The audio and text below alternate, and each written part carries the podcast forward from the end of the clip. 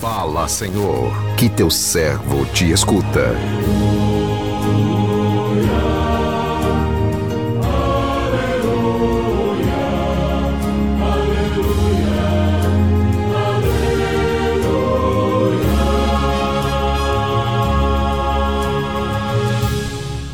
O Senhor esteja convosco, Ele está no meio de nós. Proclamação do Evangelho de Jesus Cristo, segundo Mateus. Glória a vós, Senhor. Naquele tempo, disse Jesus aos seus discípulos: Cuidado com os falsos profetas.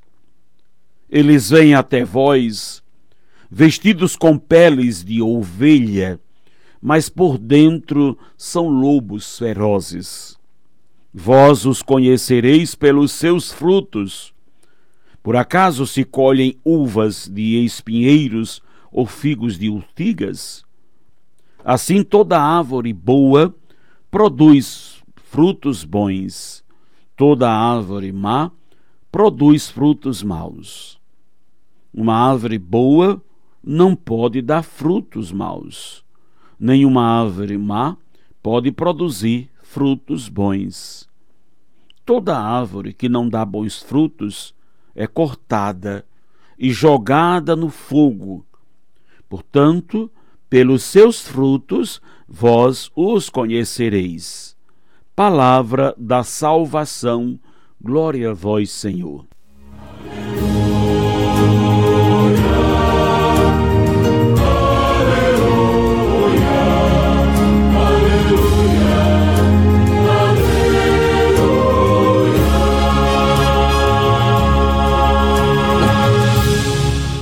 Meu irmão, minha irmã, ouvintes do programa Sim a Vida, Jesus hoje nos ensina a conhecer os falsos profetas e nos revela como eles costumam apresentar-se diante de nós, tentando nos desvirtuar dos verdadeiros ensinamentos de Deus. Jesus chama de falsos profetas os que, em nome de Deus, nos aconselham, nos fazem propostas as, nas, as mais diversas. No entanto, muitas vezes pretendem nos desvirtuar dos verdadeiros conceitos do Evangelho. No nosso dia a dia, encontramos pessoas as mais diversas que têm enorme influência na nossa vida e por quem nos sentimos atraídos em vista dos que aparentam, do que pregam, da maneira como se comportam. Por isso, Jesus nos orienta que, antes de cairmos na tentação de segui-las e obedecê-las, procuremos conhecê-las, observando as consequências das suas palavras, ações, atitudes, gestos, comportamentos, para que conheçamos se as suas propostas são boas, nós precisamos ter a palavra de Deus na boca e no coração. Todo conselho, toda proclamação que não tem a palavra de Deus como sustentação deverá ser refutada, mesmo que esteja a favor dos nossos interesses. Os falsos profetas geralmente se apresentam a nós como pessoas de Deus mas nem sempre, nem sempre tem a palavra de Deus como escopo. Jesus nos manda observar os seus frutos, comparando-as com árvores que produzem frutos bons e, e árvores que produzem frutos maus, e afirma: toda árvore boa produz frutos bons, toda árvore má produz frutos maus. Não nos deixemos enganar. O mal vem do maligno, que tenta nos confundir. Mas o fruto do Espírito é o bem, que é cheio de paz, amor, serenidade, bondade, alegria, longanimidade, paciência. Entretanto, nós precisamos também perceber se não estamos enquadrados no perfil de falsos profetas que se vestem com peles de ovelha, mas por dentro são lobos ferozes. Nós também somos como as árvores. E na medida em que nos deixamos ser tratados e adubados pelo Senhor, seguindo seus ensinamentos, a nossa vida será profícua, fecunda, e assim poderemos contribuir para que o mundo se eleve. O que você considera como fruto bom e como fruto mau? Você tem tido contato com as pessoas que o aconselham? Qual é o sentimento que você tem a conversar com elas? Você confirma eh, na palavra de Deus os conselhos que essas pessoas lhe dão?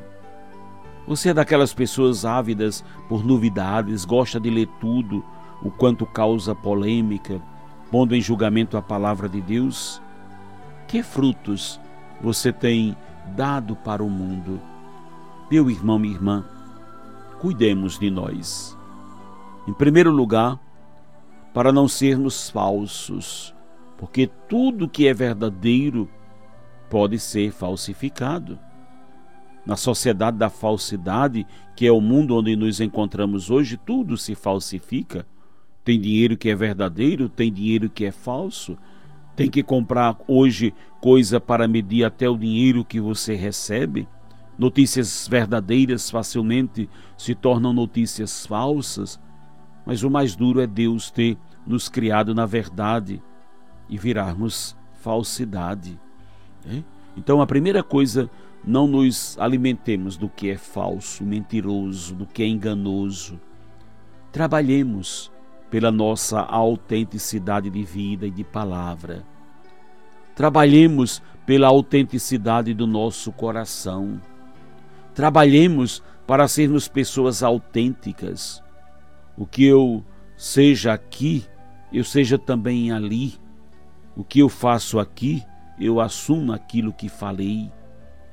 Se formos pessoas falsas, a nossa profecia também será falsa. O nosso profetismo será desacreditado. Podemos até falar as melhores palavras, termos a melhor das intenções, mas se não nos revestirmos da autenticidade, também seremos confundidos com os falsos profetas. Os falsos profetas estão aí. Aqui não é questão de julgar essa ou aquela religião, porque primeiro é preciso olhar para o próprio coração, a própria vida, a própria casa. No seio da nossa própria Igreja Católica, há muitas pessoas falsas, ilusórias, enganosas. Há muitos caminhos que são ensinados que não correspondem à verdade. Há muitos caminhos de ilusão levados pela empolgação, pela emoção, pelo sentimentalismo, que não corresponde à verdade. Há muita falta de sinceridade e é preciso que cada um se volte para si e simplesmente não propagar vender e dar para o outro, porque o mundo onde estamos, as pessoas estão sedentas e necessitadas. Se as pessoas comem até comida envenenada, por que estão tão famintas? Quantas vezes estamos dando também o alimento envenenado e falsificado em nome da popularidade, do populismo, ou em nome de querermos dar pela falta de reflexão e de se voltar para a verdade? Não vamos enganar. Que vivemos em meio a um mundo onde existem falsas religiões, existem lobos revestidos de pele de ovelha, falando coisa bonita em nome de Deus, falando o nome de Deus aqui e acolá. Cuidemos, cuidemos, não nos iludamos. O nome de Deus se tornou moeda de troca na política, na economia, nos negócios querem se eleger, querem ser reconhecidos e usam o nome de Deus. Cuidemos, porque vivemos num mundo de muitas falsificações. Cuidemos, porque muitos pregam aquilo que as pessoas querem ouvir. E a falsidade, os enganos, as coisas fakes né, tomam conta da vida. É preciso que produzamos os frutos.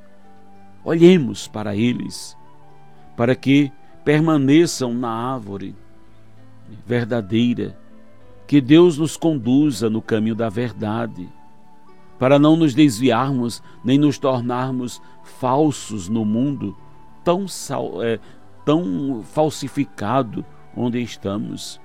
Que Deus nos abençoe. Amém.